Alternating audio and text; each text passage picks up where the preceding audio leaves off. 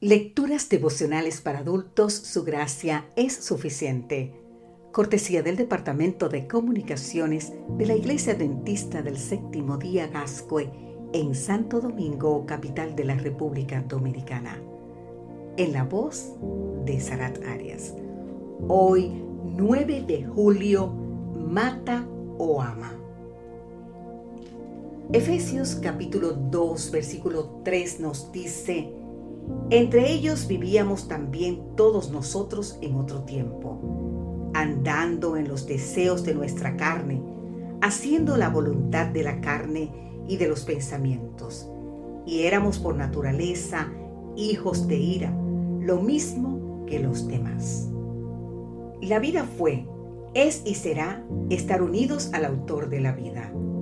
Únicamente en Él tenemos vida. Ahora bien, ¿Qué hace el pecado por nosotros? Escucha la respuesta. Nos mata. El pecado nos separó, por lo tanto, nos lleva a la muerte. Una persona muerta no puede hacer nada en favor de ella ni en favor de nadie. No oye, no siente, no siente nada. Ni apetito, ni cansancio, ni dolor.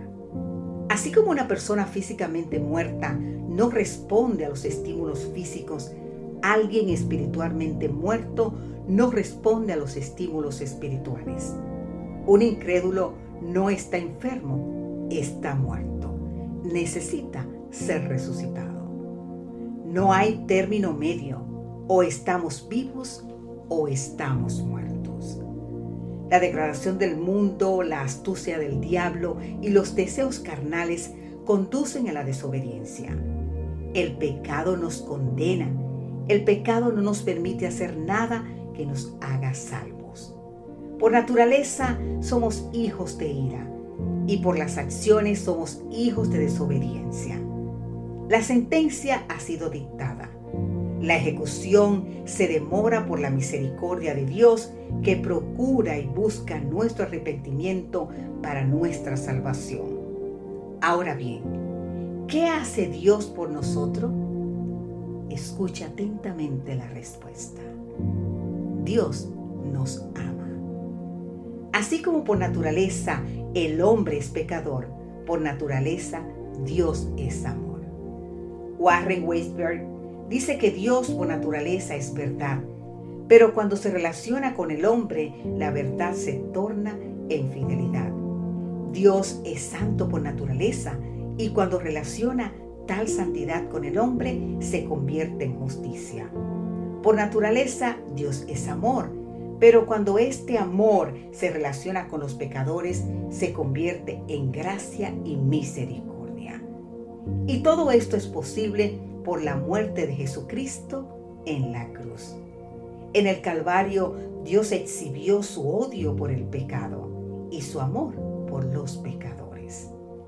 Hemos vuelto a nacer y esta vez no de padres humanos y mortales, sino de la palabra de Dios que es viva y permanente. Así como Jesús resucitó dando vida física al hijo de la viuda, a la hija de Jairo y a Lázaro, esta resurrección espiritual es mucho mayor porque nos pone en unión con Cristo. Nuestra posición física puede estar en la tierra, pero nuestra posición espiritual está en los lugares celestiales en Cristo. El pecado obró en contra de nosotros, pero si Dios está a nuestro favor, nadie podrá estar contra nosotros. Te invito a leer el libro de Romanos 8, exactamente el versículo 31. Querido amigo, querida amiga, Jesús, maravilloso Salvador, su gracia es suficiente para el más débil y el más fuerte también debe tener su gracia o perecerá. Que Dios te bendiga hoy.